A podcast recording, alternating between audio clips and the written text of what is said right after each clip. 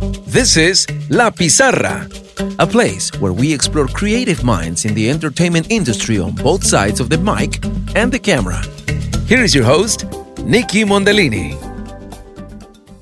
Welcome to another episode of La Pizarra. I'm your host, Nikki Mondellini, and I'm really glad you're joining me today. This is the last episode of season seven, and I'm going to be joined by author, poet, and coach for creative entrepreneurs, Mark McGuinness.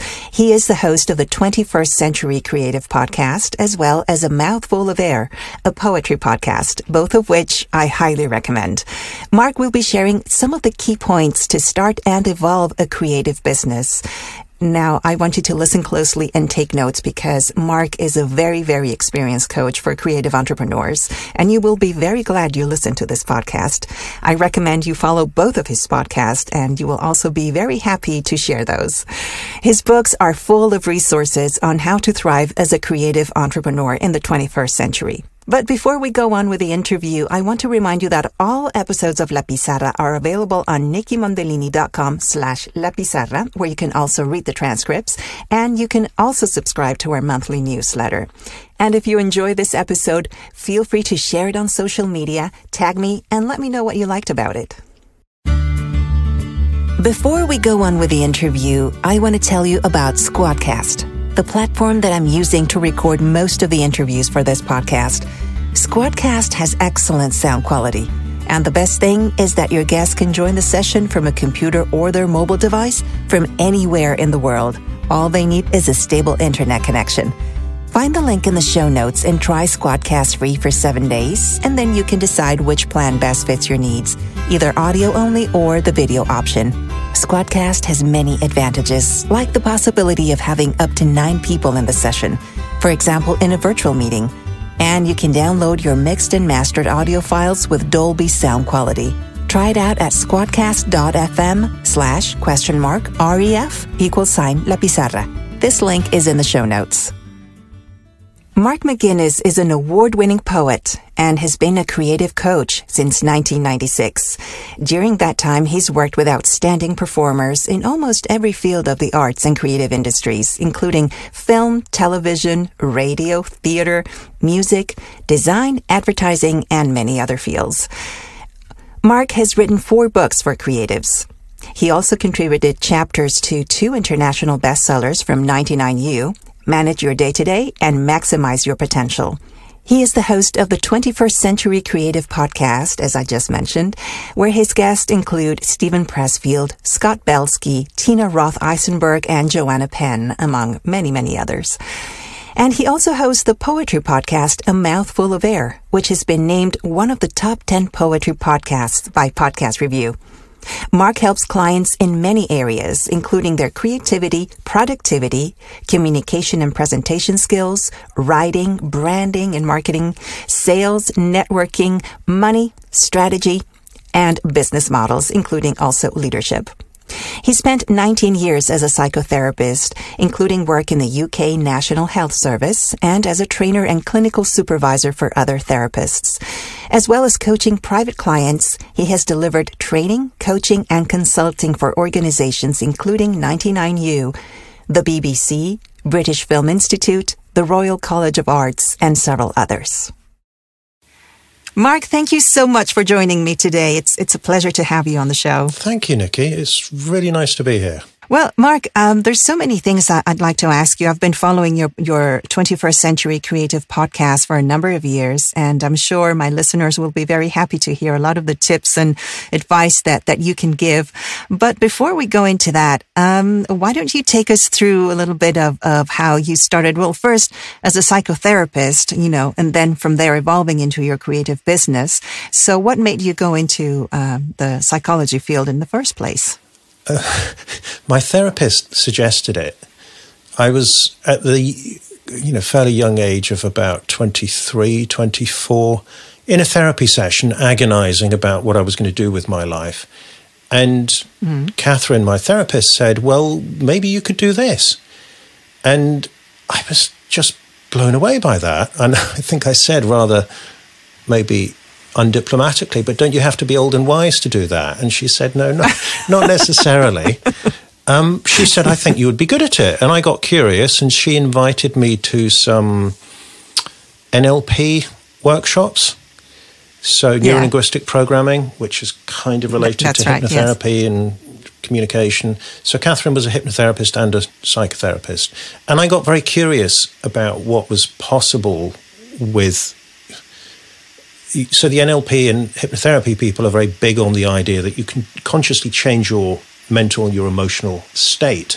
And you could, for instance, get into a more creative state uh, if you wanted to be writing or you know, a- a more confident state for presenting or speaking or whatever. And at, you know, the age of 24 odd, when I just come through a period of depression and feeling that I was very much out of control of my state of mind, my emotional state, the idea that you could control it or at least influence it, that was very exciting to me. And I got very curious about hypnosis and NLP and I, I was told, well, if you want to learn hypnosis, you can either learn to be a stage magician or a therapist. I didn't really want to do either, but I did, definitely didn't want to be a stage ma- magician.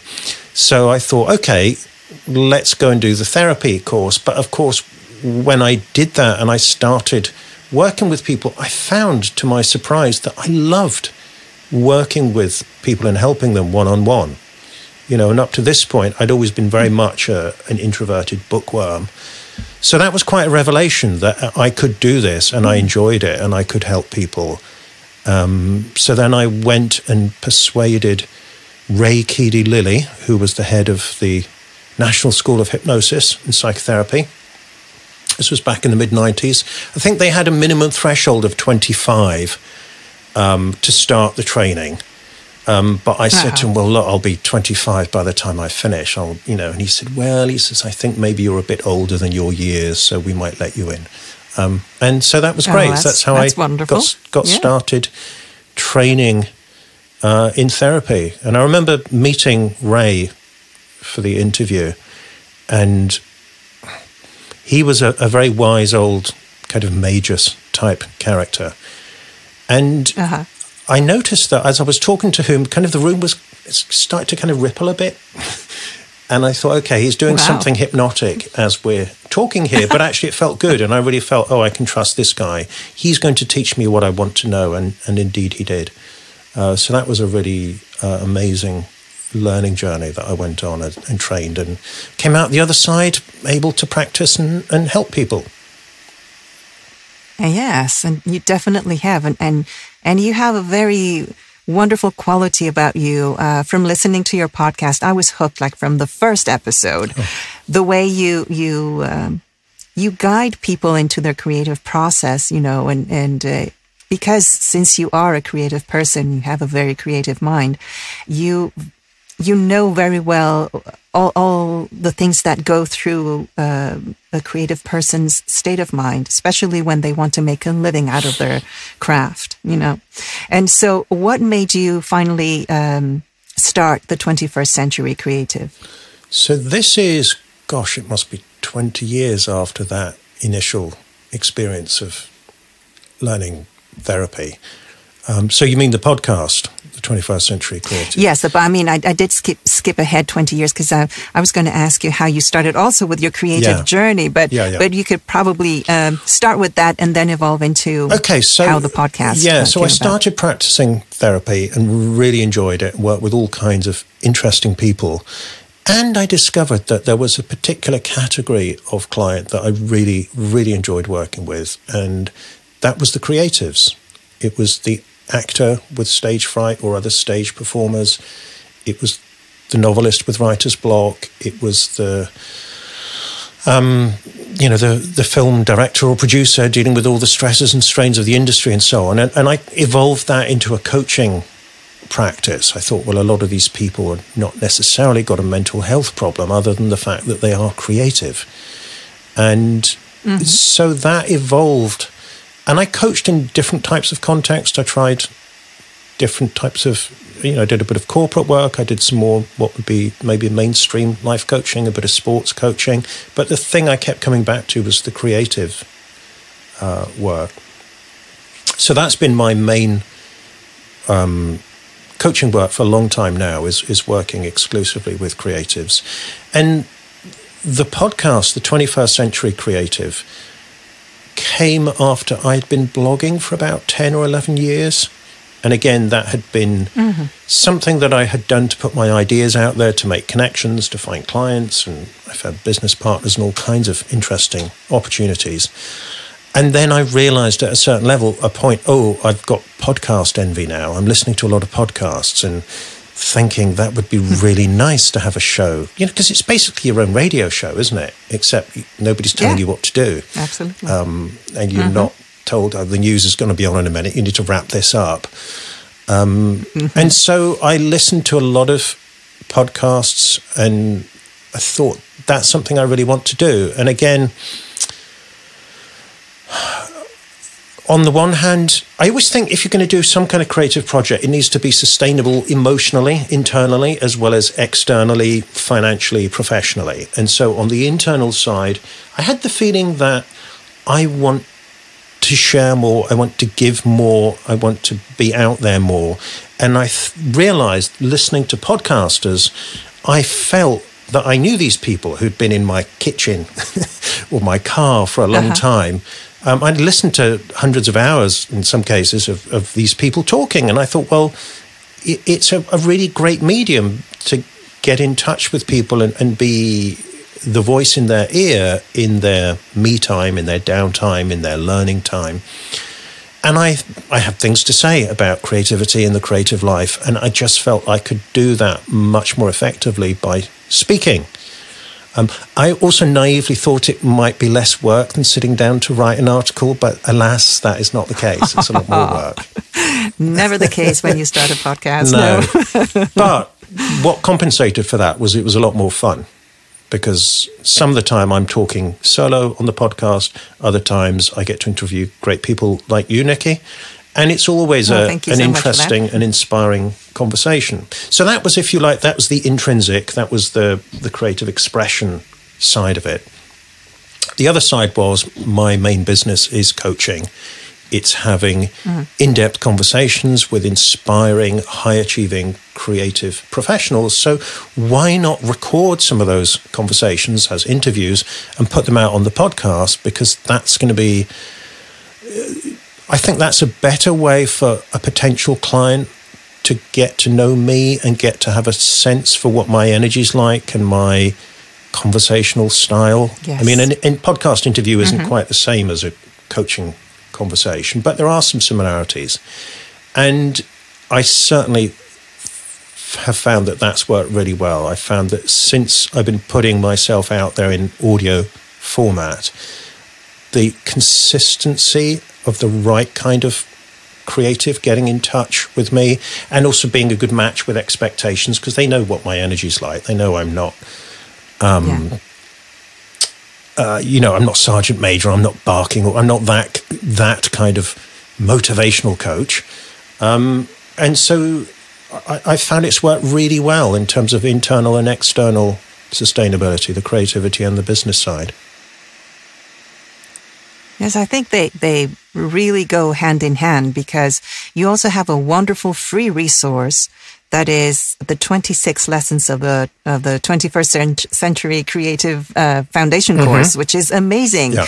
uh, why don't you talk a little bit about that so that people can go to your website right now and download it oh okay thank you um, yeah, so actually, I created that a fair bit earlier. I mean, so I, again, if, if I started blogging about 2006, and yes, it was February 2006, Valentine's Day, um, funny enough, I oh, hope wow. I did something more romantic than publish a blog post that day.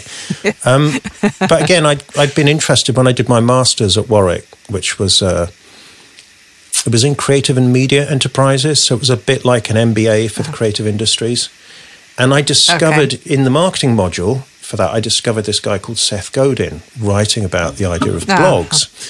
And so my previous business had been me with a telephone ringing up a lot of big companies and selling our coaching and training services. I was in a small partnership.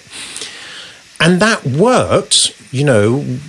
I brought in a lot of business eventually, but I really you know, I had to go through quite a lot of walls of fear to do that amount of cold calling. And I swore I would never do that mm-hmm. again.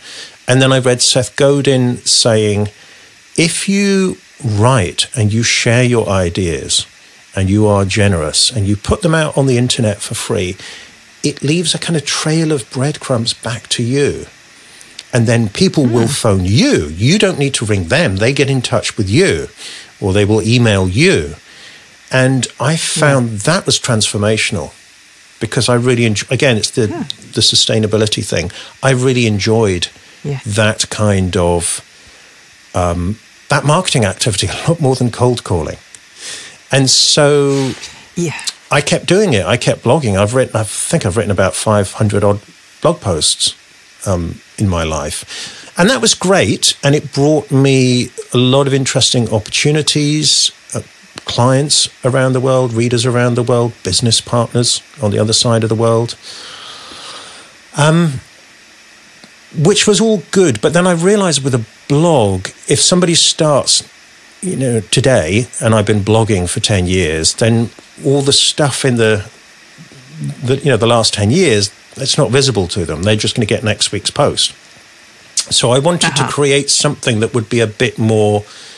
If you discover me and you discover my blog and now my podcast, I want to take you on a journey, which is, in this case, it's a journey of looking at what are the foundational skills that you need if you're going to succeed as a creative. So we start with what do you want to be when you grow up? I think that's the title of the first lesson. And I've crossed out mm-hmm. when you grow up because, of course, creatives never entirely grow up. You know, we've always got to have that playful element at the heart of yeah. what we do. Absolutely. And then I kind of built from there. I thought, well, what's the next thing you would need to know? You need, you know, about goal setting, and I talk about productivity, how you actually get your work done. I talk about motivation. I talk about networking, marketing, getting to know yourself, your personality type, dealing with rejection and criticism, um, whether to go freelance, whether to have your own business, whether to be an employee. You know, all of the, what I thought. of, Well, what are the foundational skills that we need as a creative beyond, you know, writing poetry or making art or whatever it is that is our core passion.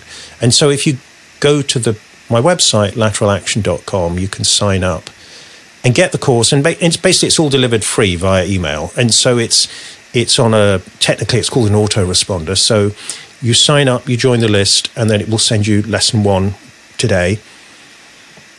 Excuse me. Then next week you'll get lesson two, and then so on and so on, and you go on this journey. And within each lesson, mm-hmm. there are worksheets. There is the, the kind of the core lesson. There is a worksheet to help you put it into practice, and then there are um, you know, links to all those blog posts that I've been writing for a long time. I said, well, here are the top blog posts about productivity or, or motivation or, or, whatever. So it was yeah. m- mainly a way of surfacing in an orderly way that would be useful to people a lot of the content that I'd created. And also, I guess, challenging me to say, okay, well, what can, can you say all this in an order, orderly fashion? Because blog posts tend to be topic of the week kind of thing. Yeah, yeah, exactly. Um, well, it's a it's a phenomenal course. Um, and also, I mean, from there, you you have like a specific set of questions for for people who are interested in in, in being your clients and in having the benefit of your guidance. You know, just take them through on on one on one coaching sessions, mm-hmm. right? Yeah, so that's not directly. You you mean the on my coaching page the questions that I've got? Yeah, yeah. yeah. So so that uh, for uh, like one thing is for them to have the twenty for the twenty six lessons, but you also say, well, there's a set of questions that you need to answer, and if if you want to be if you want to have the, these one on one coaching sessions, yeah, and so yeah. yeah. And and can you give us a hint as to what are those specific questions in order for you? I mean, because you have, of course, a lot of people that want to get in touch with you, that want to uh, actually, uh, you know, uh, have your your coaching services. Yeah. But uh, so. What is it that you identify for you to say, okay, yes, um, I, I would be able to work with this person, or no, maybe I'm not the right fit, or maybe this person is not ready for a session. So, what is your criteria? so really good question. So one thing I've discovered about coaching is it, it really needs to be the right fit, the right kind of person, the right time, the right level of experience and you know, ambition and, and, and whatever. And I discovered that I work, do my best work with a, a more experienced person, someone who's typically got about 10 years plus experience in their field.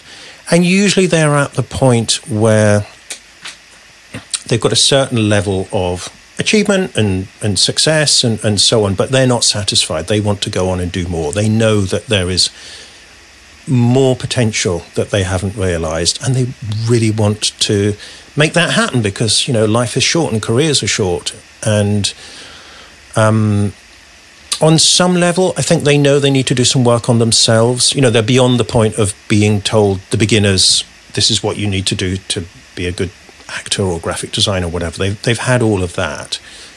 Um, okay. And then what I'm going to work with them on with them is the human factors, the personal development, the mindset, the motivation, um, stuff like productivity as well. And a lot of it is around communication skills, about how they show up in the world, uh, whether that's in front of an mm. audience or it's one on one or or whatever. And so, you know, the internet is big and there's only one of me. So I, I'm, if I'm going to meet somebody and start that conversation, then I want to have some idea of who they are, what they've done so far, what their art, what their work is like, what their ethos is. And so I have this set of coaching questions on the website that people go through, and some of it is about what you know. Can you describe your work, which is always a tough challenge for creatives because you know a lot of us are doing stuff that doesn't fit into the usual boxes. Um, I invite people to give me yeah. links, um, tell me what they have, the work that they are most proud of. Um, and one of the things, you know, the main thing I'm looking for in all of this is do I feel inspired? When I see their work and I see how this person is showing yeah. up. I don't need to be overawed, but I do need to feel there's something there that it, that I feel a spark of connection with, and I feel inspired by, and I feel like yes, that's something that's something that I would really like to get behind and help, you know, help that person develop it. And I think on one, the one level, you could say that's a self indulgent criterion because I'm a romantic poet and I like to have inspiring conversations with inspiring people. And I would say yes, and there's nothing wrong with that. But also, that is the person who calls out the best in me as a coach. If I, if I, mm. my heart leaps when I look at their work, or I hear it, or I yeah. experience it in some way. That's that means that I can 100% get behind that person and, and what they're doing. And some of it is about yeah. the work itself that I can see. Others, it will be about the energy that I get from them when I meet them and I speak to them. But there needs to be something there that, that I feel called to help. So those questions can help with that in the mm. first instance. It can also give me a sense of what they're looking for, what their expectations are, where they're at in their career, you know, whether they're ready for a big change. Because I generally don't work with people with small goals anymore. I just I want somebody who who really wants to change their life in some way. And yeah, absolutely. One thing I will notice sometimes someone will fill out those questions. I mean, occasionally someone will send me an email saying, "Why do I have to fill out that form? I really that's not." I don't see why I should have to do that. And I think, well, look, they're coaching questions. You know, this is the start of the process. If you don't like answering those mm-hmm. questions, you're not going to like talking to me because I'm going to ask you more questions like that. Um, it's going to be a deep dive. right. But then other times I will get yeah. somebody who really takes the trouble to fill out the questions with a lot of thought and care and evidently self reflection. And they will say, Thank you for these questions. They, they, they already help me. And I think, okay, maybe this is somebody who's going to be a good fit. Yeah, and and you you also mentioned about uh, that that you help people have those difficult conversations that will change their their lives. You know, that's exactly what what you know the example of of this. Um, tell me, what is another example of of how you have helped someone who is probably oblivious to a certain area of their lives that they just have never tapped into, but that once they do, has really transformed their business and their, you know, their sense of self, like into, oh, why didn't I think of that before? You know, can you give us an example? I'd rather not because! I treat the individual coaching, I treat that as confidential. Okay. And okay. So no, sometimes that's, that's sometimes acceptable. people will come on the podcast. I think maybe Aileen. So I can talk a bit about Aileen Bennett, who came on my podcast years ago, and just because I'm quite really strict about what I say and what I don't say. But Aileen did give mm-hmm. me a wonderful interview about um, the journey that she had been on, so I can say something about that. She was somebody who really had a, an amazing set of skills, and maybe we could link to this interview from the the show notes. Oh, absolutely. Yes. And I think in some ways she's quite typical of my client. I mean, in other ways, she's completely atypical. She's amazing, unique talent. And so she is an artist, an illustrator, a designer. You could say she's a consultant. I think I might have tried to persuade her that she was a coach as well. Um, and she came up with, and as a result, but so she had all these different skills and think, well, okay, I don't fit into the usual boxes. And I think the message I tried to give was, well, you don't need to. You come up with your own box. And she came up with the title, The Roving Creative Director. And she had oh, a very creative that's... set ways of of working with clients in different ways as a result of that. So I think a lot of the time what I do, you know, I hear a lot from clients, they say, well, you get me. You don't try and persuade mm-hmm. me to get the sensible job to you know to, to give it up and treat this as a hobby or, or you don't try and put me in the, the usual boxes. Quite often they will come and they, they can do this and they can do that but it's not quite the usual way of doing it. Mm-hmm. and what i'm always looking for is so one of the things i said in in my latest book is your struggle is often a clue to your superpower. The thing that you get hmm, stuck with is is often maybe a little hint from the universe.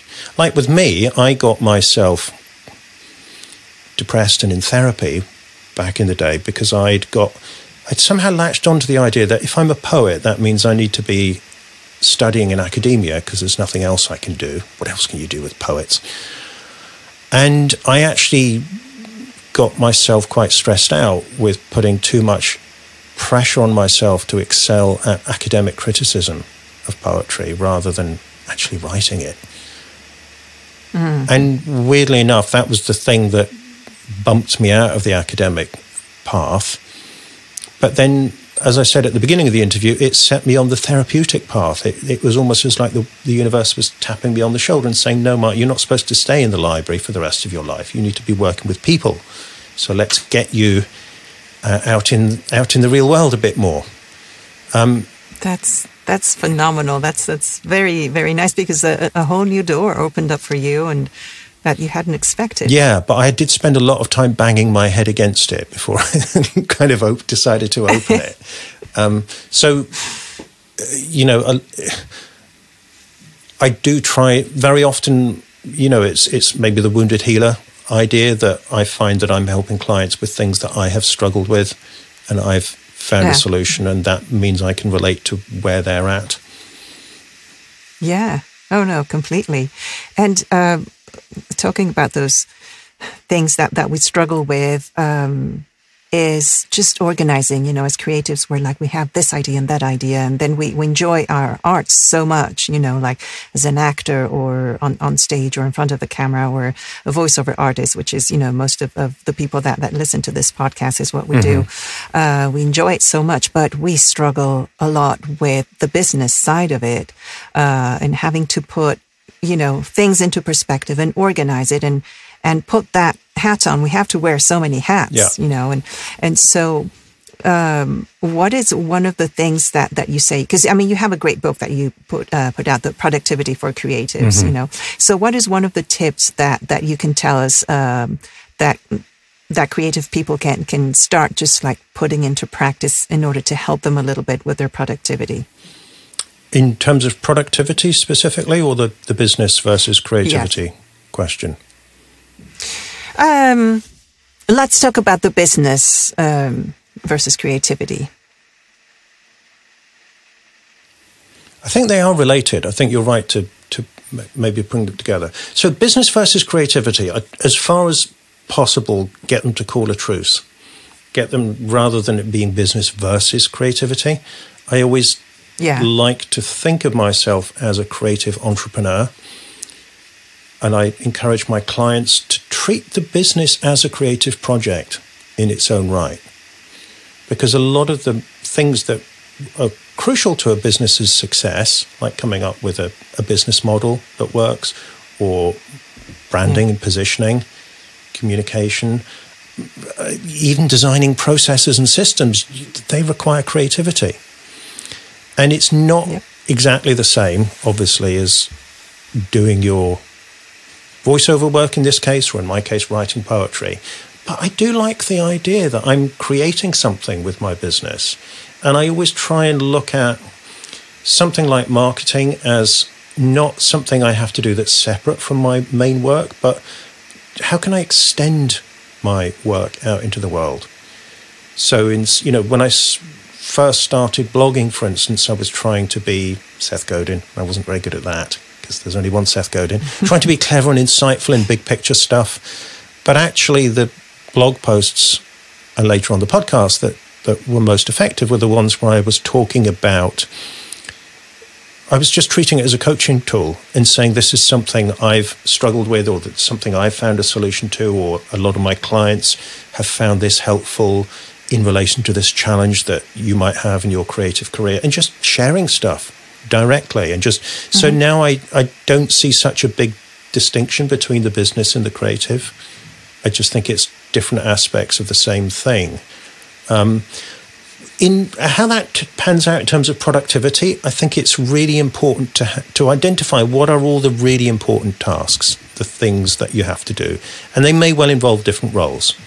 And then what you want to do is you want to find a place in your life for each of those tasks, each of those roles. Mm-hmm. Which, in terms of time, maybe you look at your day or you might look at your week. Some people look at this in terms of their month or their year. But in my case, for instance, I try and keep my mornings free. The only time you're going to get a coaching session with me in the morning, I live in the UK, is if you live in Australia, because that's the only way the time zones will uh, line up. But most of my clients I will yeah. see in the afternoon. So the morning is for my writing, for my podcasting, recording my own projects, basically. And then the afternoon is when I'm in the coaching role. And it's really because I'm sure your listeners will relate to this. When you're you're doing your creative work, particularly you know if you're performing, you can't just be answering email and eating a sandwich and then suddenly go into top performance mode. It takes a certain um, absorption and focus to get into that state. Again, going back to the states and hypnotherapy and NLP and all of that. Uh, if you're in the zone, then you sound fantastic and you you know what to do next and that is really precious time so try and keep that identify mm-hmm. Uh, uh, this is the time when i'm actually doing my work so in my case if it's doing a piece of writing or recording a poem for my podcast that's blocked off that is precious time i'm not allowed to do you know and i have a rules for this but rules of a game so the rules of the game in the morning I'm not allowed to answer email. I'm not allowed to answer the phone. I'm not allowed to be on social media. I'm not allowed to be doing research. I've got to be creating. If I'm not creating, then I'm avoiding creating. And it keeps it nice okay. and simple. And then in the afternoon, that's, you know, I, I, I have two slots in the afternoon for coaching sessions, and I can totally get into my client's world, partly because I've done my own thing in the morning. I've filled my own well, as the saying goes. Yeah. And so in the afternoon, I don't, I, and this is a nice thing for a writer, is that I, I can call myself a writer all day, but I don't have to do any more writing. Um, I can get, and I just totally get into the coaching zone and I spend that time in the afternoon focusing on those two clients that I work with. And then I'm and then I'm done for the day. And and the, everything stays fresh because I really enjoy my morning time. But by the time we get to the afternoon, I'm really ready to talk to somebody. you know, I've really had enough of looking at that screen on my own. Um, and equally, by yeah. the time we get to the end of the afternoon, I'm ready to chill out and spend some time with my children and my wife. And part of me is looking forward to my quiet time again in the morning. So I would say if you're listening yeah. to this, you know, and you have critical roles, maybe one is around voice production, performance, another one is around admin, another one maybe around marketing. Just say, look at your your working day or your week or, or whatever, and say, this is the time when I'm going to be in this role, and you can really get into character, as I believe the actors might view it, um, yeah. for that role, and and you can get a lot more done it's like I batch all my emails. I will answer them in the early evening. And I I think I give better responses that I'm just in email mode and I'm really focused on answering email than if I were trying to do it in and out, in and out, in and out a bit during the day when I'm not completely focused there. So, yeah, I think that's a very good uh, piece of advice because so many times, you know, and I can speak from experience. Um, you know, we, we have auditions coming in and we also have, you know, we want to send our marketing emails and also uh, other things come up, you know, and then maybe you're taking a course in the evening or whatever. And uh, a lot of the times uh, you want to answer right away because some auditions, like the sooner you do them, uh, the sooner you get in, yeah. the better. Because if you wait till maybe three hours yeah. or to the next day, probably somebody else already got it. So there is that bit of a pressure there. But I think even within that and those pressures, uh, if, if there's a designated time for all of that, as much as we can do, uh, I think it's going to help us be more creative. And as you say, just be in the zone whenever you're doing each of those separate things, as opposed to, you know, looking at your email constantly, you know, like you finish a recording, check the email again, you know, you send it or whatever, go to lunch, check your email again, whatever. Yeah. So, um, I think, you know, that, uh, that on occasion has driven me crazy. But but um, so I, I think that the times when I have been able to do that and say, okay, no, I'm just going to designate this time to you know answering emails, and and that other I'll block this time for auditions and you know that sort of thing, and have a hard stop for okay, this is me time. I'm going to turn everything off, and I'm going to just relax, you know. But a lot of the times our our minds are still like, you mm-hmm. know revolutionized like thinking of, of projects and things and this and that you know? What do you recommend for for that you know in order to be able to really shut down and and relax and like renew and be ready for the next day? It's not easy is it? Because there's billions of dollars invested in distracting us and getting us oh, addicted yes. to the devices to the apps within the devices to the next action. That's that's what you know, attention is worth a lot of money, and we can either keep oh, yeah. it for ourselves and our own projects and our clients, or we can, I mean, give it away. And, and, and, you know, it's not to say you, you hide away and you never look at the phone or you never go on social media, but just be mindful of how much you're giving away in terms of attention each day. Um, also, I do think mm-hmm. it's important to have a a fast lane and a slow lane, or a VIP lane, if you like, and, a, and an everybody else lane. So the, the example you mm-hmm. gave, if, for instance, you see that there's a you're a performer and there's an opportunity for an audition and that comes through and you know that's time sensitive and you know it could be a big opportunity, then answer that one you know, there's now it's not to say you'd be checking them all day, but if you if you you know notice that that email has come in when you've checked, then you know I'm probably going to answer that one if I'm if I'm somebody whose career opportunity could depend on that. I guess my mm. version of that is my clients all have uh, VIP access. So if I see a client email in my inbox, so I will check my email first thing in the morning. The main thing I'm looking for is is there a client who needs something before lunch? Because I don't want to be tuning out that person. Again, particularly if they're in the southern hemisphere and it might make the difference of an extra day before they get a response from me. Plus, they all have my phone number.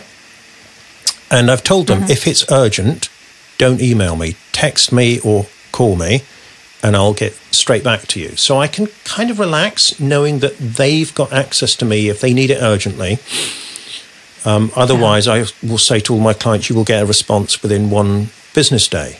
And that means I can relax because I know they've got what they need. And also, I'm not, uh-huh. you know, to me, that's mission critical, that relationship, that access. So I would say one thing think about who are the VIPs in your life, give them VIP access, and everybody else can just wait, you know, they can wait a day or two for a response, I think is, is pretty reasonable. Um, coming back to your question about how do we switch off, how do we get off the grid, I would say firstly put some digital barriers up. So my phone is on airplane mode. Email is not on my phone, or email is disabled on my phone. So I actually have to log into the app.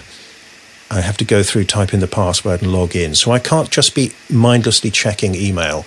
And I definitely have uh-huh no email in the evenings or first thing in the morning. That improved the quality of my life no end. And remember, I've said to my clients, if it's urgent, you can text me on this number. So I, I don't have to. Be, I've made it so I don't have to be in email. And I also think it's important to have some kind of practice that gets you centered in your body, that keeps you off the grid. Um, for me, I meditate first thing in the morning for half an hour. That's that's the thing I do. That centers me, it focuses me, it gives me perspective for the rest of the day. I also mm-hmm. work out at lunchtime. I've got kettlebell practice. That again is um, it gets me in the body, it gets me in the moment, it gets me away yeah. from staring at a screen. Um, spending time with other people in real time. You know, all of these things, it, it kind of sounds like a, a, little bit boring, but it, it's almost like a mental mental hygiene routine. Like, you know, we clean our teeth every day. Yeah. We need to do something for our mind, for our heart, for our body each day to, so that we're not just living through the screens. Um, yeah and everyone's going to be different for that. It could be go for a walk. Yeah, lots of people I know. I'm not a dog person, but a lot of clients I know they've they've got a dog. So you've got to take the dog for a walk, and you you go out, and you and the dog both get a break, and you benefit from that and from being in contact with somebody who doesn't care about what's happening on Facebook or in the news or whatever. And you've you've got to be present for the for an animal. Yeah.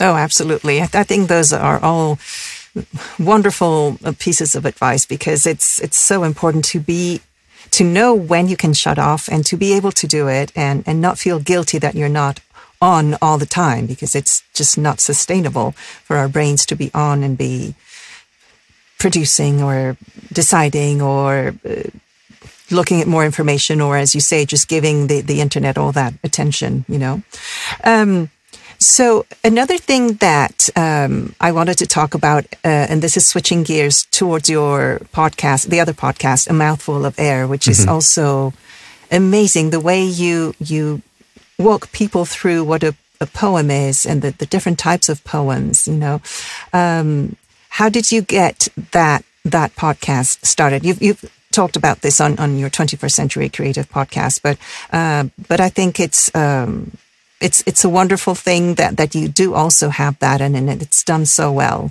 So tell us a little bit about a mouthful of air. Thank you, Nikki. Well, obviously this show is very close to my heart. So I basically what I do on the show is I, every episode is around one poem.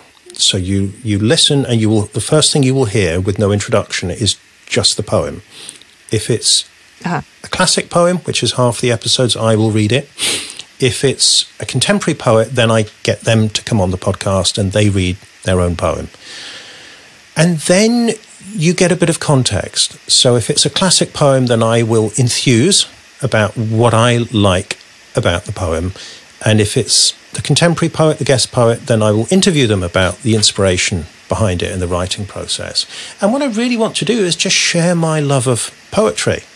So if you're watching the video version of this, you can see on the bookshelf behind me. This is this is my poetry library. This is my joy, and I do know that I'm a bit of an odd one out in this respect because most people will read anything but poetry. They'll read novels, they'll read non-fiction, biography, smart fiction, history, politics, whatever.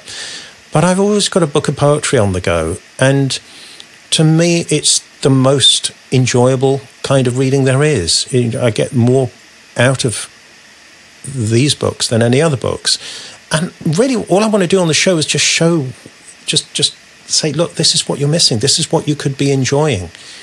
And I think a lot mm-hmm. of people get put off poetry. Maybe they have a bad experience at school, or maybe it's it's presented to them as if it's this thing up on a pedestal that you have to be in awe of, and it's hard to mm-hmm. relate to. And no, it's not. It's not an academic subject. It's not um, something that is above us. It's it's a part of life, and it used to be a much more a part of life. You know, everyone would be singing ballads and tunes and, and songs of their entertainment before we have all these awful screens everywhere. So it's kind of it's in our blood, and I want to share that. And that's so. so I think yeah, I, I had the idea to do both shows at the same time: the 21st Century Creative and the the poetry one. And I was going to launch the poetry one very shortly after the other one. But then, of course, I discovered how much work a podcast is, and um, mm-hmm. so it took a it took a a few years longer to do it. But that was something I'd wanted to do from, from the beginning. And, and I think that um, the way you're introducing poetry is uh, it's digesting it for, for people who are not normally, uh, you know, poetry readers or, you know, or have written poetry themselves. But you also uh, learned how to use your voice in order to be able to interpret those poems and, and, and, and say them in, in a very beautiful way. And, and, and I know you did a, a course with Christine, the, the late Christine Linklater, which yeah. is an amazing, amazing coach, uh, vocal coach. So tell us a little bit about how you discovered your your performance voice or you just you know and and the way you talk also on the 21st century creative you know it's it's it's that aspect of of, of your voice um, that really draws people in so how are you able to to discover that it wasn't easy. well, you know, I'm the, the introverted poet. I'm also British, which is another big handicap in that department. And, you know, like I said, where I began was, you know, sitting in the library reading books. And, you know, like I said, the universe had other plans for me. And I got really curious about the fact that poetry didn't didn't start out as a written art. It's older than writing. It's, mm. and it still is in, in a lot of places, it's an oral tradition. You get ballad singers or back in the day, bards. Um, reciting these big long epic poems, which were the you know the the database of the tribe. They were the history, they were the culture, they were the cosmology. Very often the science and the medicine as well. And so that experience of of listening to a poem and listening to somebody recite the poem, I just I've always felt very drawn to as a poet. It's not it's not just something that you read. Even when you're reading it, then you're you, are kind of vocalizing, or I am anyway, in my mind, what it sounds like. And then I heard about this amazing teacher, Kristin Linklater, who was up in the Orkney Islands. I think I heard about it first from some poet friends who'd been on one of her workshops and said it was life changing. And then I Googled it and I looked at it. And it was, um, this was back in 2017, I think, or 2016. Anyway, it was before I launched the podcast. And so I, I guess the other thing that I'm mindful of is when I decide I want to do something, I, f- I look for the best teacher or the best coach I can find and find a way to work with them. So in poetry, I'm very lucky to find Mimi Khalvati 20 years ago, and she's been a transformative teacher and mentor for my writing. And I discovered Kristin round about the time that I was thinking about that I wanted to use my voice. And I wanted to be the best I could be at that. I remember somebody saying to me, Well, why are you going all the way up to Orkney? You know, if you want to do the podcast, your voice is all right. And I said, I don't want to be all right. I want to be as good as I can be. And I was just really fascinated by Kristin's central idea, she said, I, is freeing the natural voice. So I thought mm-hmm. we were going to be going up there and learning all kinds of really strong abdominal exercises so we can have this incredible kind of Pavarotti style blast of of air and you know fill the room. But that wasn't Kristin's way at all. She she would talk to us about the importance of sighing. She said, if you just sigh, that's all the power that you need, and then you relax, and your voice actually resonates in the way that nature intended it to. And she also had this idea that she said, well, my work is really about connecting your speech, which is the mechanics of the the wind instrument that you use to produce sound. I want to connect your speech with your voice.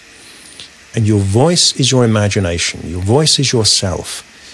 And your speech is kind of constrained by your physical frame and dimensions and so on, but your voice is infinite which was a really exciting idea. And so she said she, she wanted yeah. to rewire us so that we were able to do that. And indeed she did. At least that's the way it feels to me. Um, and it was that was quite a challenging experience because most of the people on I went up two separate times and spent two weeks in total. Um, and most of the other people on the course, or a lot of them anyway, were professional actors.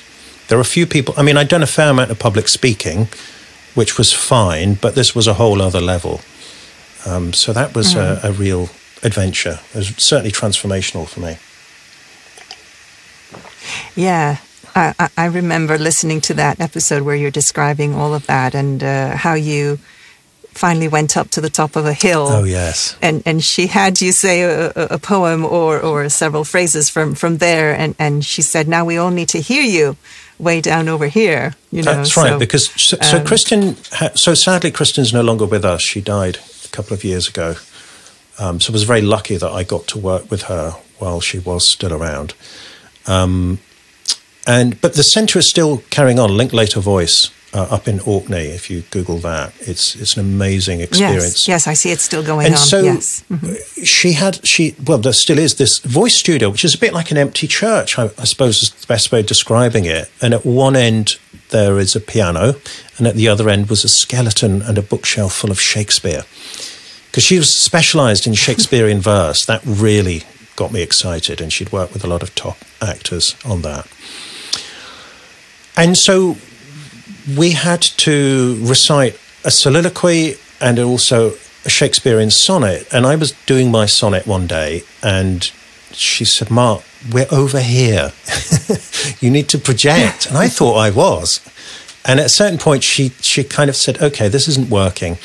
We need to go outside. And she opened it all the studio, and this is in a remote part of the Orkney Islands off the north coast of Scotland. And she said, Mark, you are going to the top of the hill and you are going and we are going down to the bottom of the hill. And you will recite your sonnet in such a way that we hear it and we connect with it. And i was like are you kidding? And but of course kristin she had this authority. And if she told you you're going to do something that meant you were going to do it. And so i went up to the top of yeah, the hill and i staggered about in fear until at a certain point i thought okay well i, I have to do this because i can't. There's no other option and just there was a part of me just let go, and I, I found myself booming out this sonnet, not just down to the bottom of the hill, but all the way across the sea to Rousay, the next island. And it was such a release. It was a real ecstatic joy to do that. And I remember going down to the bottom of the hill, and there were one or two people with tears in their eyes. And so I had wow. somehow managed to connect with them. And then, of course, I went into yeah. the studio and she said, right now. And I, it, the studio seemed tiny. And so I filled it easily. And it, something about that experience is uh, my voice has not been the same since. And I'm very grateful to Kristin for forcing me to march up the top of that very difficult hill. Yes. Yes, I mean that that is a, a, lifelong skill that you got there. It's a, a, very wonderful opportunity that you had to work with her, you know, uh, and and also that you did interview her on your podcast. Yes. And so, uh, yes, I'm going to link if, to that in the if, show notes. Yeah, that would be good because really you know, is the great thing yeah. is you can hear Kristin's voice and you can hear the the resonance and the expressiveness yeah. and the emotion. Um, actually, and it's quite poignant for me because that turned out to be the last conversation I ever had with her. So wow. I feel very lucky that, I, again, I was brave enough to yeah. ask her. I said, "There's this thing called a podcast, and I'm about to launch one. Would you consider?" And and she thought about it. She said, "Yeah, okay, I'll I'll do that." And she she gave me a wonderful, ah. wonderful interview. Yes, yes, it was. It was. So I'm definitely going to share that. Uh, Mark, so how can people find you? You mentioned, of course, uh, your lateralaction.com uh, website. Is that correct? Yes. So the for the coaching and all the creativity books and 21st Century Creative podcast, that is all at lateralaction.com. Um, or just put 21st Century Creative into Apple Podcasts or Spotify or, you know, the usual places. And then if you're interested to hear some poetry, or you're maybe curious about what poetry could add to your life, then either put a mouthful of air into Apple or Spotify or wherever, or go to a mouthfulofair.fm. And if you go to the website, there's there's an email subscription option where as well as the audio, you get a full transcript of every episode, including the poem text. And particularly with some of the more avant-garde modern ones, it can be quite good to actually compare the, the written and the spoken version and to see how different they can be or how they you it can be a very different experience and you know poetry is yeah. is great. You can either read it or hear it and they're both good. And so that's why I do that um, I always do the, the transcript with the text of the poem. Yeah I think that's a wonderful idea. And do you still also do uh, live readings I, do you know what? I am doing some live readings and I'm, maybe I'll give you an exclusive. I'm now talking Ooh, to nice. a couple of venues about doing a live show based on the podcast where we will have some live uh, poetry reading and discussion. I'm still figuring out the format of it, but I think I've got some ideas that this is another way to share poems. And I think it would be a really nice thing yeah. to do based on maybe with some of the poets from the podcast to, to take it on the road. That would be fabulous. And so taking it on the road would mean only in the UK or at the moment, but you know, world, world domination is um, is always uh, in the creative sense is always on the agenda. So yeah, it would be lovely to to you know we'll, we'll road test it in the UK and then maybe we can go further afield. I should say actually because yes, currently yes. I'm generously funded and supported by Arts Council England. Want to give them a shout out for supporting A Mouthful of Air. Um, and so currently our remit is to record and feature poets based in England. Um, so at some ah. point that may change. We may go international. You know, there may be a private jet. Um, we'll just have to wait and see. Um, but yes, definitely. Yes, at the moment I'm thinking yeah, England. So- Wonderful. And the way to find out about all of that is to, you know, also follow you on social media. You are on Twitter mostly, I'm right? Uh, rather than Instagram? Twitter, or? yeah, I am on Instagram, but I don't really use it very actively, I'm afraid. Um, but yeah, I'm Mark McGuinness on Twitter. And um, LinkedIn is turning out to be surprisingly interesting as well as a venue for discussion for creative professionals. Yeah. Um, and I do get some Definitely. nice responses to my the poems that I post out via LinkedIn as well. So, um, yes, so probably Twitter or LinkedIn. It's one of those things, right, where you, you wish you didn't have to, but it's the, the way we show up in the world, which wasn't something that creatives had to do back in the day, but but now you have to because uh, I also remember that that you commented in, in one of your podcasts. It's no good creating this wonderful art if nobody's going to see it.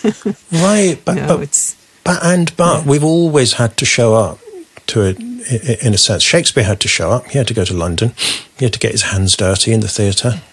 He had to. Uh, the legend is that he had to hold people's horses. That was his first job in the theatre. While the you know the gentlemen were in oh, watching wow. the show, he would be holding the horses. I don't know if it's true or not, but it's a good story. but he had to be part of that there scene. You, you know, he had to be visible. Yeah. Yeah. Yeah, we have to. And as you say, if if if we make friends with that part of our business and see it as an extension of our business, it's going to make it a lot easier. And also, I think as well, people say, I don't like self promotion. And I say, well, okay, just, just leave the self out of it. Just promote the work. You know? I would, yeah, I would run through brick it. walls for my poetry show to get the poems out there. You know, I'm not. And if I focus on the poems and why the poems matter, then I'm going to do the things that you know that that need to be done for people to hear the poems. Exactly. Yeah, totally makes sense. Well, Mark, this has been wonderful. Thank you so much for for joining me today and sharing your your wisdom and your your golden nuggets of, of tips and advice. Um, it just you know it was wonderful and uh, i really encourage people to listen to the 21st century creative and, and get all of that wonderful knowledge and also to just you know have a a breath of fresh air with a mouthful of air listening to your beautiful poetry podcast. Thank you, Nikki. And I mean, I've really enjoyed the conversation, so I hope that that bodes well for anybody who's who's listening. Um, you're so good at this. You always you ask such great questions, and, and you're doing a really original oh, thing with you your so show, much. particularly the way you manage to balance the two languages, one of which I can't speak. um, so it's it's a pleasure to be here. Thank you very much. Well, thank you. And if there's one last bit of advice, I know you like to give your uh, the creative challenge in your podcast, and I'm not going to ask you to do the same here. But if if there's one thing that that uh, you can give, like besides all of what you've already shared, for uh, for creative entrepreneurs in the entertainment business specifically, um, what could that be? What's coming up for me now, and based on all the things that we've talked about in relation to productivity and promotion and motivation and so on is really ask yourself, whatever your creative field, just ask yourself, why does this matter? What is the most important thing about my work? Is it to do with my pleasure in making or expressing myself? Is it to do with the connection with people? Is it to do with serving and, and helping? But there will be something, and it's easy for that something to get lost in the admin and the setbacks and the disappointments, and not to mention all the distractions. But find find a way of, of naming that something. And then once you've done that, make that your priority. Put that first every day. If you can, in terms of time mm-hmm. that you invest into it. But even when it comes to promoting, just think you're going to promote that thing that is most important. It doesn't have to be about you and your ego or yourself or whatever. That thing matters. So then you go and you do what you need to do to make that thing happen and to put that thing out into the world. And the thing is, that will give you energy, that will give you courage, and it will make it easier to find the time. Hmm. Yes.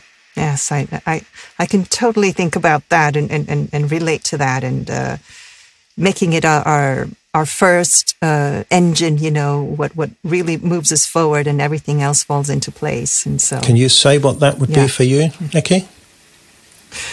Ah, at the moment, I'm developing it more and more, but, uh, but to me, it's always to communicate from the heart. Right. And, uh, and that is, you know, I, I do that with, with other people's scripts and uh, sometimes uh, through my own podcast. But it's it's it's that it's communicate from the heart to help people find things in themselves.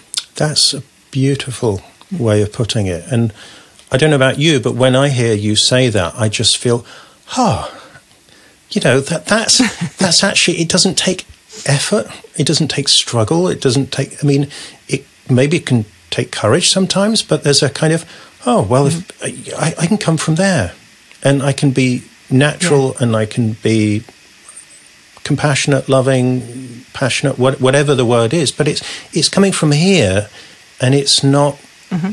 I, I, yeah, I would find that, that's a lovely, I think I might take that into my week too. Thank you.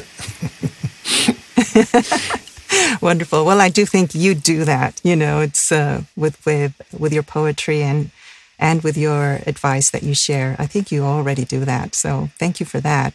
Uh, thank you for creating and going on with those podcasts and putting yourself through all of that hard work that we know a podcast is to sustain it, to produce it, to write it, to find the guests and to schedule them and to uh, all the things that we know go into a podcast. Uh, you know, thank you well, for going through all well, of that. Well, thank you, and thank and, you and for doing it those. as well, because I know you're doing all of that for this this episode and this season as well. So thank you, Nikki. Yeah. Yes. Thank you so much, and the best of luck with both podcasts and and uh, your coaching um, business and also with your with your future live tours. Thank you. Yes. for poetry. Yes. Watch this space for those. Thanks for joining us on La Pizarra. Want to listen to more episodes? Visit lapizarrapodcast.com or nikkimondellini.com slash La Pizarra, where you can sign up for our newsletter and get exclusive previews of future episodes, as well as resources for your creative business. Tune in next week for another interesting interview.